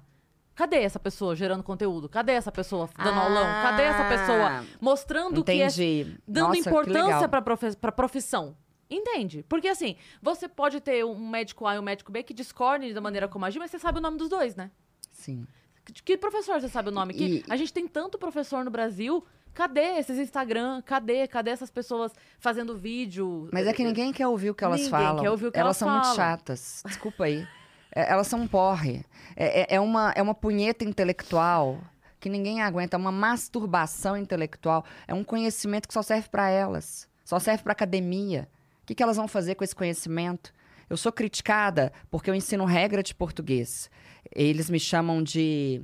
Eles falam que eu sou burra, que eu não, que eu não ensino o aluno a pensar, que eu só quero saber de ensinar a gramática. Enquanto isso, eles estão nas faculdades desconstruindo a gramática, é, é, falando que, sei lá, futuro hospital. Futuro não é adjetivo porque o, o- o hospital ainda não existe. Se o hospital não existe, futuro não é adjetivo porque não pode existir um adjetivo do que não existe. Cara, eu tenho que fumar maconha para entender isso aí. E qual é a aplicabilidade da desconstrução da gramática que eles fazem? O que eu faço pode ser midiático. Eu posso usar recursos mnemônicos bobos como funk, axé, é, é, sertanejo, caramba quatro. Mas eu faço com que as pessoas aprendam as regras da nossa língua. Eles falam que eu promovo o preconceito linguístico. Eu ouço isso demais. Ela só vi promove isso. o preconceito linguístico. Não. Sou eu quem eleva o nível da educação das pessoas que, que me ouvem. Por quê? Ninguém consegue um emprego falando menos, falando seja, falando esteja, para um mim fazer. emprego, pelo menos. Não consegue. E você pode ser o prof... Meu coração até bate mais forte. Você pode ser o profissional que for super qualificado na sua área, um excelente vendedor, que na hora em que você abrir a boca e falar menos, você será julgado como Sim. uma pessoa menor. Sim. Esse é o mundo, esse é o jogo do mundo e o meu papel é fazer com que as pessoas ascendam socialmente por meio da linguagem, por meio da gramática normativa da língua portuguesa. Então, respondendo ao que você falou, por que eu tenho holofotes sobre mim? Porque eu faço a diferença, enquanto esses professores estão numa punheta intelectual na faculdade. Eu vou te contar uma coisa. Eu, eu queria fazer letras quando eu entrei pra faculdade. Eu não tive grana, então eu fui fazer o que era público. E aí, por isso, eu fiz pedagogia. Mas eu, eu cheguei a começar letras e tive que abandonar, porque eu não consegui pagar. Então, quando, depois que eu terminei pedagogia, e aí já estava trabalhando, eu falei, bom, então agora eu vou fazer a pós numa área que eu goste e fui é, pra área de, de- da linguística. E aí, ok. E tava lá. E aí eu, eu abandonei o curso porque eu tive uma discussão com uma professora que ela estava defendendo que, assim, o discurso dela era: quando você está num lugar onde as pessoas dizem três pastel, você também fala três pastel. Au! Que absurdo! Aí eu falei pra ela assim: falei, olha, eu não vou sair por aí corrigindo as pessoas no lugar onde elas estão. Mas, se eu estiver lá, eu vou falar três pastéis. Eu não preciso corrigi-la, mas eu vou dizer três pastéis. Não, porque você fazendo isso, você está. Aí é aquela coisa do preconceito, Preconceito linguístico. linguístico. Ok. Aí eu falei, professora, olha só. é, a gente tinha em casa, a minha mãe, há muitos anos, ela falava o pra mim fazer, pra mim comer, pra mim pegar. E de tanto eu e a minha irmã ficarmos enchendo o saco dela, porque a gente enchia o saco dela, ela aprendeu e parou de falar. Hoje ela fala pra eu fazer, pra mim pegar, pra eu comer. E aí a professora falou pra mim assim: vocês estão erradas. Porque você deveria respeitar a sua mãe, a maneira como ela fala, blá blá blá blá blá blá. Aí eu falei, professora, sabe qual é a diferença entre minha mãe e a sua? Porque ela falou, ah, se fosse a minha mãe, eu jamais corrigiria. Eu falei, sabe qual é a diferença entre minha mãe e a sua? É que se minha mãe prestar um concurso público, ela passa. Yes! Aí, e aí virou aquele. Eu abandonei o curso. Mas a questão que eu digo sobre isso é que, assim, a rua já ensina o jeito errado. A internet, a gente já fala brincando o- os plural na internet. A gente já brinca na internet. O problema é, a hora que a pessoa vai assinar um empréstimo, a hora que a pessoa vai fazer um contrato sério, a hora É. que ela precisa entender uma lei, É. não é dessa Cadê forma. esses profissionais nessa hora? E aí é a hora que a pessoa assina um contrato que ela não entende. Ela lê, mas ela não entende. É a hora que ela é passada pra trás. É a hora que o aposentado aparece na TV denunciando porque conseguiram tirar 70% do que ele recebe É. numa lojinha que ele entrou lá na rua dele. Porque a pessoa não consegue. Então, assim, o que, que tá faltando se não ensinar essas pessoas o, O correto. o correto? E depois O ela usa correto. onde ela quiser aplicar ou não. Aí É. vai dela. Mas ela ter. Ela ser detentora do saber. Aqui convém usar, eu uso. Aqui não convém, eu não uso. Eu, às vezes, gravo story brincando e a gente fala, ah, tô aqui com as amigas. Tá tudo É, bem, a gente é. fala. Tem uma É. profissão que tem passe livre pra, pra ensinar, pra corrigir. Olha, é o professor, é, não? eu, eu li uma vez uma, uma, uma entrevista que fizeram com o Bechara, né, gramático, e é sobre o preconceito linguístico. Hum. E A gente tem aqui, eu não, não gosto de falar o nome dele, porque vai- vão falar que eu tô caçando briga e tal, caçando, né? Mineiro fala caçando. É, há um cara, professor daqui de São Paulo, que defende que existe preconceito linguístico, que tem livros, que escreveu livros sobre o preconceito linguístico e tal. Eu fui obrigada a ler os livros desse cara na faculdade, blá blá blá. Quem, é, quem, é, quem faz letras aí já identificou quem é. É, ah, e ele foi questionado, o Evanildo Bechara, sobre as teorias desse cara. E o, e o Evanildo Bechara falou uma coisa muito certa. Se a escola se eximir da obrigação dela de apresentar para as pessoas a norma culta e mostrar que a norma culta tem o papel que a gente sabe que ela tem, quem vai fazer isso? Se começar o que o- esse povo do preconceito linguístico prega, porque o que, que eles pregam? Que não existe certo e errado.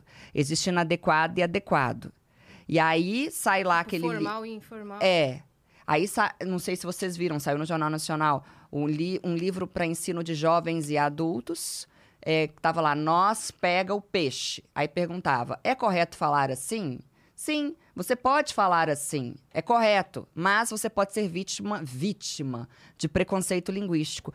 Como se a pessoa que fala corretamente fosse a errada, a ruim da história, a vilã da história. Quando, na verdade, o vilão é o quê? É a, é, é a diferença, é a desigualdade que a gente tem educacional. Sim. Então, eu não posso baixar o meu, o meu modo de falar, eu não, não posso começar a aceitar tudo. É, é um bom mocismo, né? Sim. Eu não posso começar a aceitar tudo para que o outro não se sinta constrangido. O outro precisa se sentir constrangido para que ele vá atrás do conhecimento. Porque senão é o que você falou. Um passa, outro não passa. É. Mas É- precisa se sentir constrangido? Constrangido no sentido não ruim da palavra. Não é para ninguém humilhar ninguém. Né? Eu não estou falando aqui de humilhação, mas eu digo, eu falo a respeito de um constrangimento do seguinte sentido, Do constran... brio, né? Isso, do brio. Muito obrigada. É necessário que a gente faça com que as pessoas queiram. E, e é, e é interessante, assim, como que, que, que não se valoriza né, o, o português, o estudo na, na, na, na nossa sociedade. A questão do dialeto não binário. A França proibiu o, o, o, o, ministro da Educação france- Nacional Francesa proibiu o dialeto não binário nas faculdades, nos órgãos públicos, nas escolas. Enquanto isso, aqui, aqui na, a Globo agora anunciou que vai ter uma novela com dialeto não binário. Se isso não é desvalo- desvalorizar o português, eu não sei mais o que é. Então, de um lado, a turma do preconceito linguístico, do outro, a turma da ideologia de gênero, e no meio, a língua portuguesa cada vez mais execrada pelas pessoas.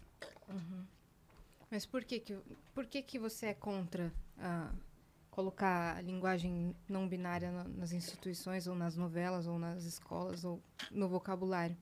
Pelo seguinte, o dialeto não binário, ele, ele se coloca como algo que inclui as pessoas, né? Que é para incluir os não binários. Os Sim. não binários não correspondem nem a 2% da nossa sociedade. Beleza. É, já começa aí. Ah, e é- só que, na verdade, ele não inclui as pessoas. Ele exclui. Ele exclui os cegos, que fazem leitura por meio de softwares. Ou seja, impõe-se um novo modo de falar a uma pessoa que já tem dificuldades linguísticas, né? Você precisa de um software. É, se você pensar, por exemplo, no- nos surdos que fazem linguagem, que fazem leitura labial, é, você vai impor a essas pessoas uma nova compreensão, né? Uma, no- uma nova, uma adaptação.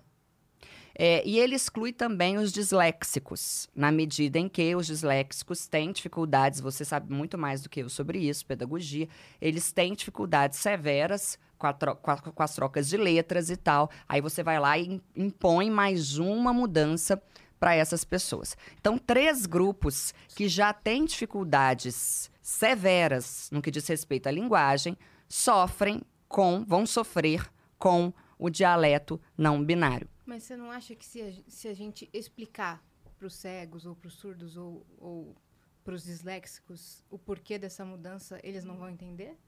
Não, eles podem até entender, isso aí é de foro íntimo. O que eu discordo é, é da, da, da, da imposição do dialeto não binário nos órgãos, nas escolas, nas faculdades. As faculdades hoje, você é mais nova, você deve ter vários amigos na faculdade ainda, não sei. Você pode perguntar para eles. Eu recebo no, no meu Instagram todos os dias, sem exceção. Todos os dias no direct. Professora, a minha professora lá da faculdade manda e-mails, escreve no quadro, boa noite a todos. Eu não consigo achar isso normal. É, s- Minha se, filha acontece isso com ela. se, Tá na, na faculdade dela? se os não. os- mas você já tem filha na faculdade? Ah, já, porque você foi cedo. Eu tô olhando pra ela, é uma moça, gente. Tem 21 Obrigada, tem filha 21, minha filha. Tá se formando em, em psicologia. Eu ia falar pedagogia. É, Psicologia. é gata. Tô boba. Ela tá chocada. Tô chocada. Eu até perdi a fala. Mas, mas enfim, Eu tô Os perguntando alunos de um lugar- mandando. isso. Pra você. Isso. eu tô Uma coisa. isso de um lugar leigo e, Não, tô ok, ok. tentando Você tá tentando a entender. imposição. Você tá- Vamos Exato. lá. É, Uma coisa é o não binário. O que, que, que é o não binário? É a pessoa que não se identifica nem com o masculino nem com o feminino, né? Com gênero e tal. Exato. É ok eles criarem essa linguagem e ela permanecer como que ela é, um dialeto. Dialeto é o quê? É, é uma linguagem é, é, é, que fica ali à margem da sociedade Mais nichada. nichada. Isso. Tudo bem, que fique por lá. Agora, Nós temos vários dialetos, né? Nós temos vários É, dialetos. é, os em, em grupos, assim. Se você pegar é, sim, a conversa de dos certos grupos, presos, você não vai entender. É. E é normal, é, né? do, é, do pessoal é, do, do rap, exatamente. Fora o region- regionalismo também, que é outra forma de falar e tal. Mas, enfim, é, qual que é o problema nisso tudo? Eu participei de uma discussão, e foi a primeira e última. Eu até fui convidada a uma discussão pública sobre o assunto por um vereador. Eu falei com ele: eu tenho um compromisso, eu vou entrar, eu vou dar os argumentos e eu vou sair. Só que aí, né, a curiosidade matou o gato, né? Eu quis ficar só para ouvir o que, que eles iam falar. Os argumentos deles giram em torno do seguinte: que eles querem, os- esses, esses professores militantes. Quem defende o dialeto não binário? Professor militante, não binário e, e- e simpatizante de causa LGBTQIA. É, é, não, né, minto. Vou falar de novo. Professor universitário, de, de defensor de. Professor universitário, universitário defensor de ideologia de gênero, militantes de ideologia de gênero e o não binário. Acabou. Tá. É, perdi. Onde que eu tava? Já esqueci. Do debate. É, você Ah, o debate, obrigada. E aí eu estava num debate, nele havia professores defensores do dialeto não binário.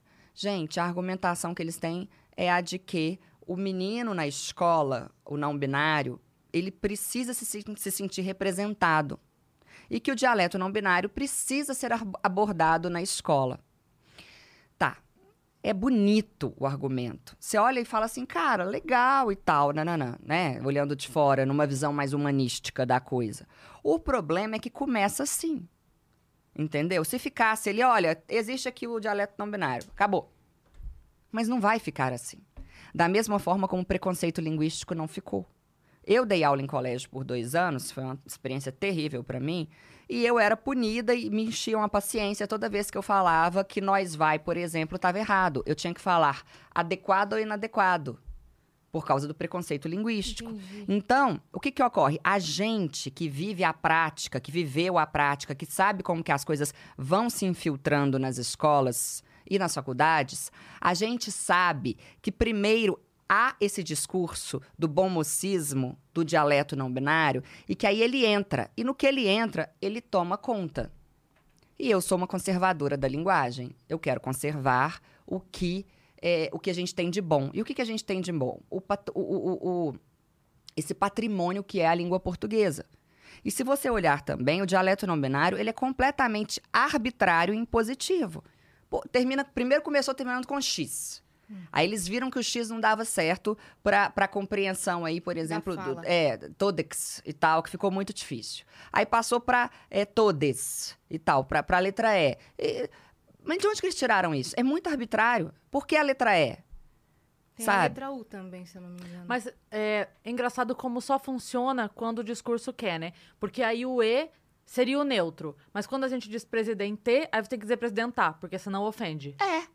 Olha que loucura. Porra, mas aí você decide, querido. Aí então Olha, serve- atrapalha. Não é neutro, então o presidente tem é, é neutro. Exato, eles Não se contradizem. Exato. Atrapalha. O, o, o, o ministro da Educação Nacional francesa falou. Atrapalha a, a interpretação do texto. Atrapalha a comunicação. Desvaloriza a língua. Gente, Machado de Assis, coitado, ainda bem que já morreu. Outra coisa, a academia. Aqui a gente tem a Academia Brasileira de Letras, né? É, na França, eles têm l'Académie Française. E l'Académie Française ah, falou que a língua francesa está a ponto de morrer por conta do dialeto não binário. É, se ele fosse, né, antes de o ministro se pronunciar, eles falaram que era um absurdo. E eles chamaram de, abre aspas, aberração linguística. Ou aberração inclusiva, fecha aspas, um dos dois. Que linguisticamente era uma aberração inclusiva que de inclusiva nada tinha, né? Basica- basicamente a ideia é essa. É, é atum, pra mim, olha, é, é um bom mocismo E não dá pra chamar que não a leva a França- lugar nenhum. Não dá pra chamar a França de intransigente, porque é um dos países mais flexíveis em, em qualquer É. setor É.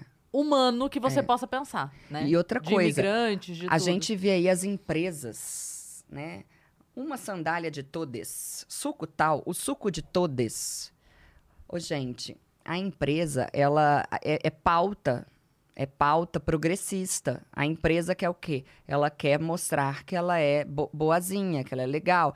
Mas a empresa mesmo não tá nem aí para isso. O que eu sou contra? Eu sou contra o, o, o patrulhamento vocabular.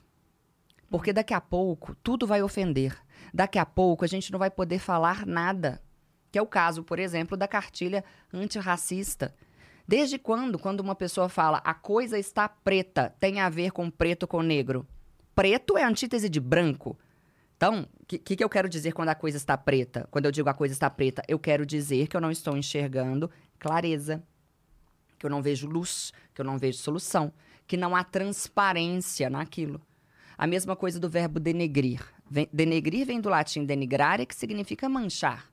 Então, se eu digo que eu estou denegrindo a imagem de alguém, eu não estou fazendo com que a imagem dessa pessoa se pareça com o negro.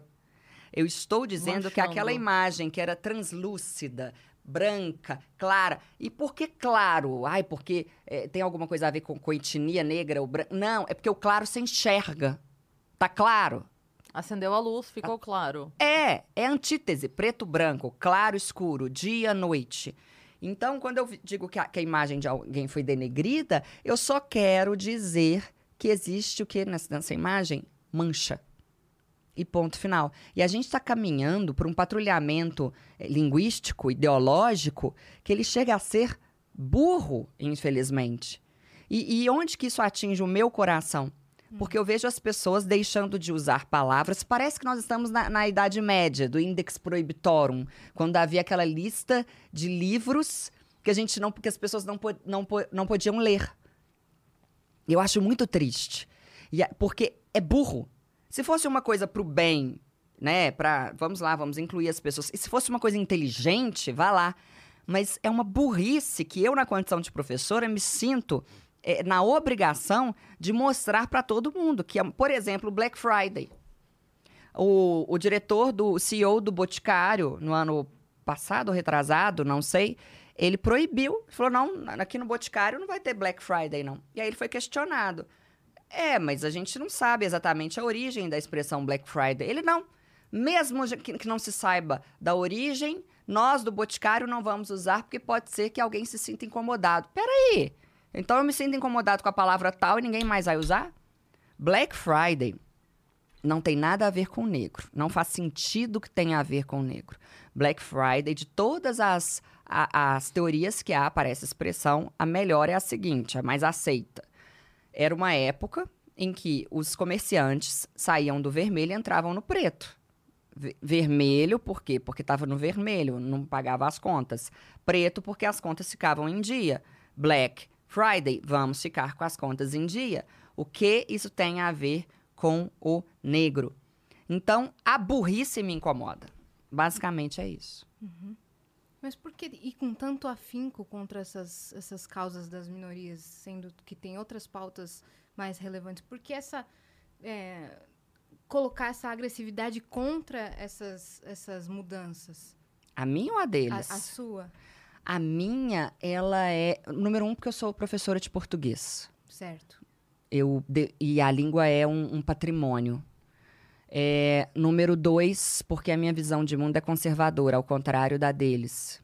E número três, porque primeiro eles dominam o que a gente fala, depois o que a gente pensa e depois o que a gente faz.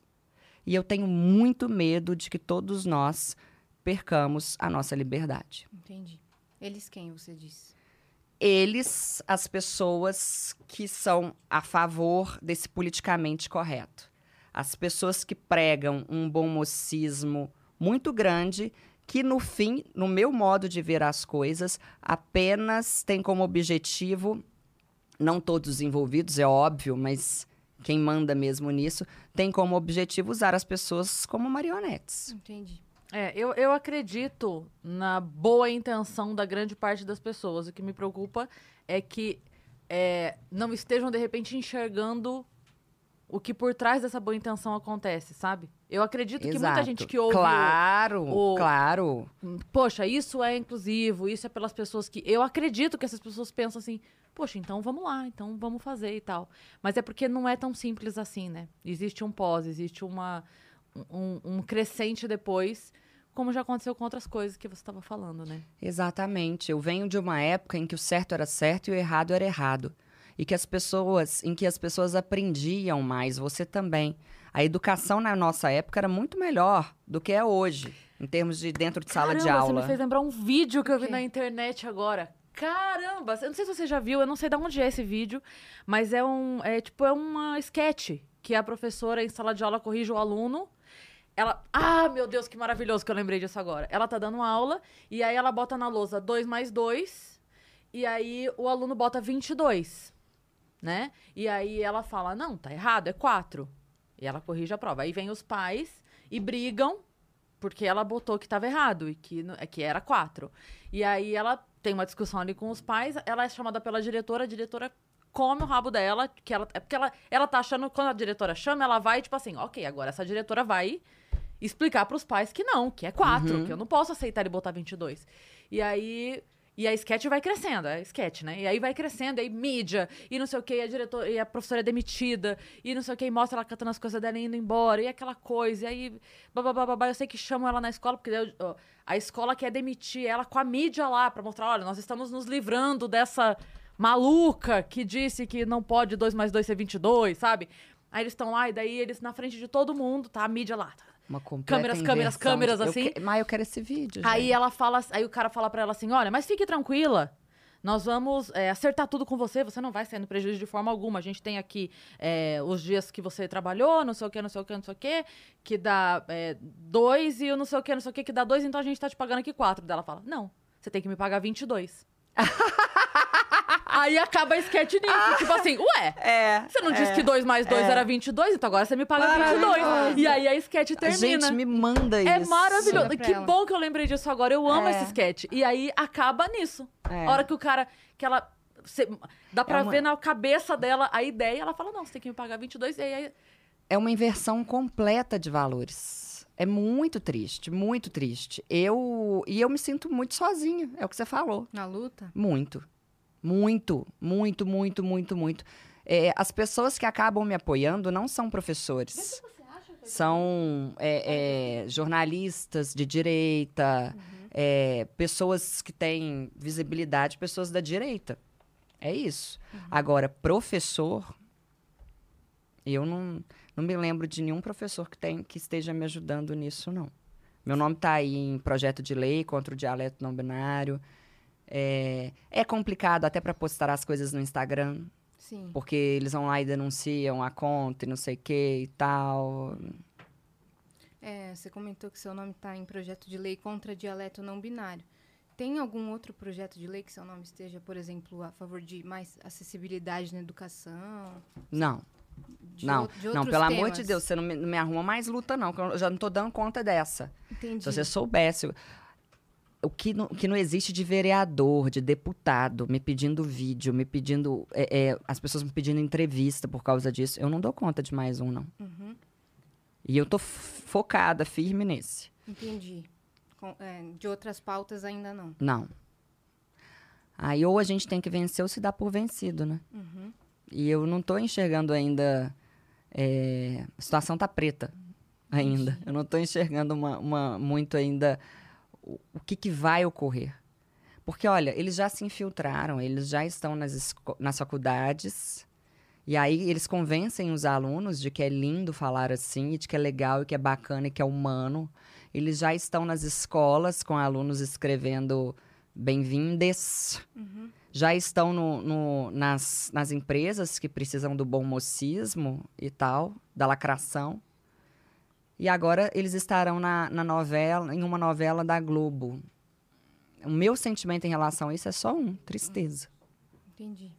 Mas a novela da Globo vai ser com todos os personagens? Como Não, não, com personagem. Eu, quer dizer, minto. Ah, Não tenho nem ideia, você né? não sabe, é. É, foi o que foi anunciado é que eles vão usar. Entendi. Obviamente, vai ter um contexto para se utilizar, né? É, na trama não pode ser um dialeto? Aí tudo bem, aí ainda vai, né? Mas ainda assim é uma coisa que a gente não queria que ocorresse, porque a gente não sabe o tamanho da influência disso, né? Então, se for. Enfim, eu acho que não adianta falar agora, porque vai ser tudo. Tem que esperar. É, conjectura. É. Vamos ver Entendi. o que eles vão fazer.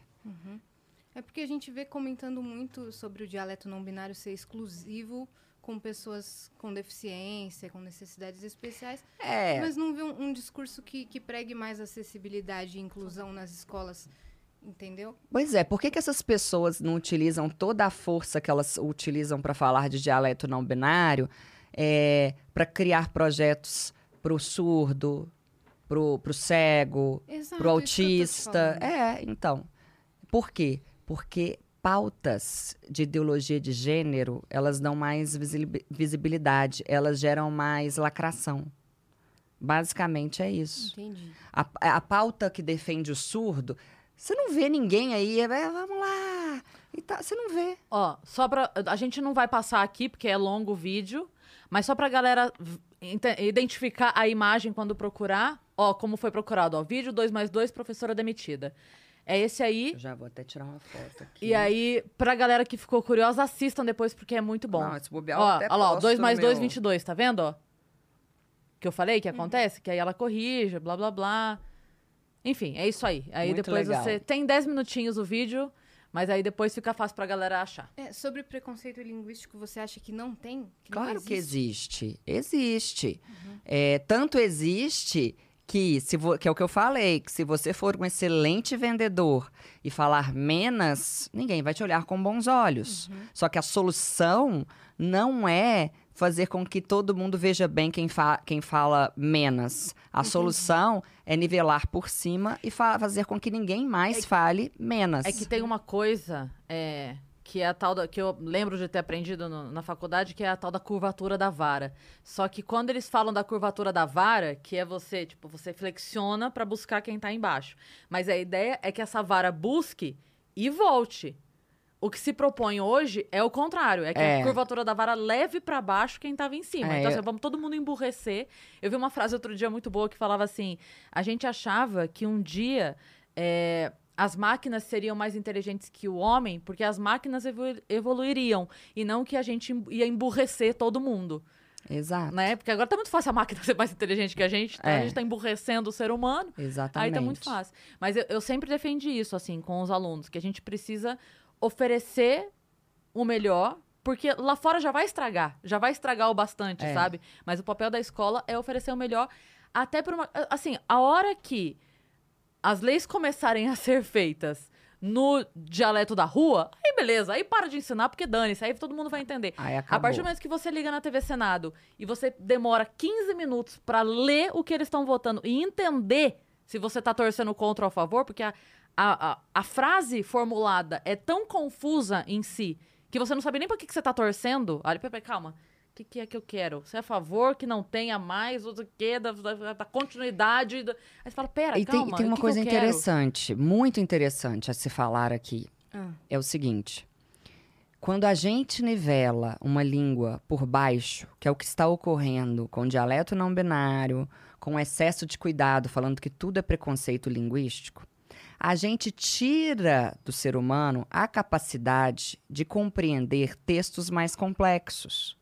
E é exatamente a capacidade de elaborar uma compreensão de textos mais complexos que vai fazer com que a pessoa consiga pensar e raciocinar de forma mais sofisticada. Então, como alguém vai ler Machado de Assis, Dostoiévski, eh, Sócrates, sei lá, qualquer um desses, se essa pessoa não teve acesso a uma gramática de qualidade?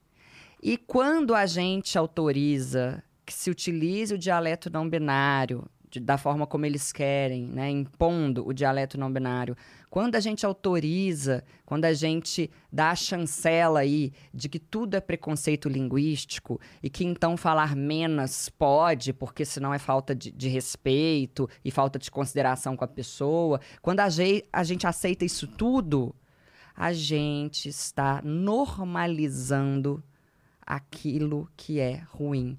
A gente está normalizando a falta de qualidade, a gente está normalizando a, a pobreza intelectual.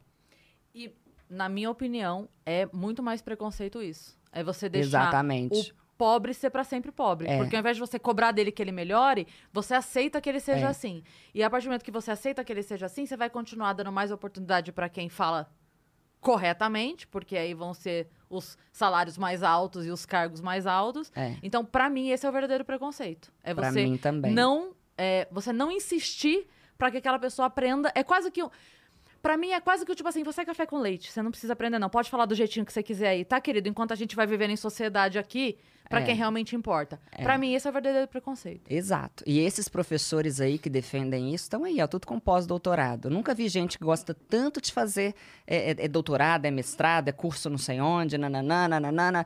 Pergunte pra eles se eles ab- abrem mão aí do português correto. Não abrem. Uma hipocrisia. A gente precisa encerrar, porque eu sei que você tá com horário, né? É. E, mas assim, obrigada por ter vindo. Eu adorei, Foi muito adorei, legal o papo. adorei. E a gente fica muito feliz, assim, eu fiquei muito feliz pessoalmente falando da gente ter uma professora, porque como você disse, a gente tem outros professores, né? É. E aí foi muito legal a gente ter uma mulher aqui, porque a gente sabe que é, a, a imensa maioria da- da- das pessoas que estão em sala de aula lá, com as crianças que estão ali, que cuidam da educação no Brasil, são mulheres, É. né?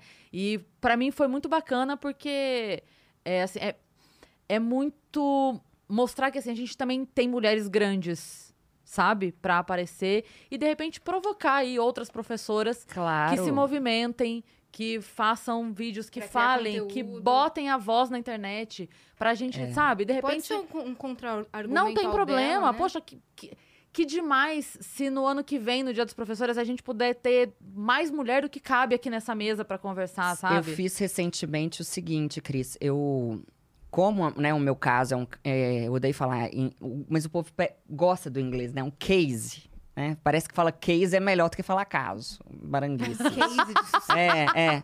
Como o meu caso é um caso de sucesso no Instagram, eu abri com a- o meu gestor de tráfego, porque eu tenho uma senhora equipe, eu tenho 15. Gestor de tráfego, ok. Eu tenho umas 15 Vamos contratar um pessoas- gestor de... Eu não sei o que que é. Por favor, não precisando aqui. Mas Vocês não precisam. Eu garanto disso. Vocês já estão muito bem amparadas. Eu tenho uma equipe de umas 15 pessoas, né, hoje. É, e a gente abriu a possibilidade de um curso, não sou eu quem dá o curso, é o meu gestor de tráfego, de um curso para professores que queiram Ah, que entrar na incrível. internet. E mais, vamos escolher uma pessoa para ser para sermos sócios dela Ah, ótimo. para ensinar. Entendeu? Só, só não pode ser professor de português, é claro, né? Que eu não quero, eu não quero criar uma cobra, né? Que vai me picar depois. Mas, assim, professores, professores de outras matérias. Ensinar tudo que eu fiz, o meu passo a passo, o meu know-how. Então, você que está me seguindo, professor ou não professor, você que quer aprender, que gostou de mim, arroba Cintia Chagas, com dois Com S. dois S, igual a Cris. Fim. Exato, igual a Cris. E uma outra coisa que eu faço, que a gente não comentou, se houvesse mais tempo eu falaria mais, é eu, assim como vocês, entrevisto pessoas. Comecei. é, É um podcast? Eu não sei o que, que é. Eu vou falar, vocês pod- se vocês puderem me falar Um o que é, eu vou ficar. show. Eu É não um talk show, sei. É o seguinte, eu comecei agora no ano passado, nesse ano, já tá parecendo ano passado, com o Collor. Tanto enchi o saco do Collor por direct que ele me deu entrevista. É, e, e demorou muito, até que eu fui dar uma entrevista ao programa do, do Lacombe. Uhum. E aí eles perguntaram qual que é o político que tem o melhor português. Eu falei, ah, é o Collor, inclusive, presidente. O senhor tá me devendo uma entrevista que o senhor me prometeu por direct. Aí ele falou, tá bom, tá bom, tá bom, eu dou. E aí começou com o Collor. É, depois eu entrevistei vários nomes. É, o Temer, com suas mesóclises. No, ini né? no início, eu só queria gente que Você fosse mandou muito... pra ele convidar a Luei para o meu... Eu brinquei demais.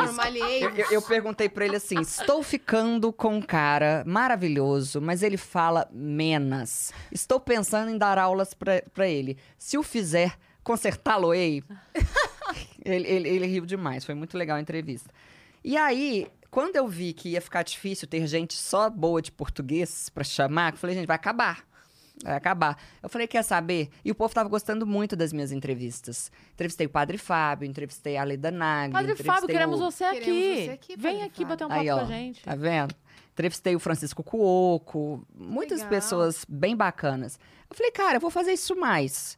E aí, é, eu tava entrevistando a, a Fátima Scarpa e caiu. Eu, eu- aí eu fiquei de saco cheio, do tanto que a internet cai. E eu fiquei de saco cheio de fazer online. Entendi. Sabe? Às vezes a imagem Ao da vivo. pessoa tá ruim. Eu falei, ah, quer saber? Vou fazer igual a Leda Nagli fez durante a vida, a vida toda não, né? Agora que ela entrou no YouTube. A primeira vez que eu dei entrevista pra Leda foi na casa dela. Eu fui lá, fui ao Rio, já faz alguns anos. Falei, vou fazer igual a Leda faz. Liguei pra Leda, falei, como é que é e tal, nananana, pá.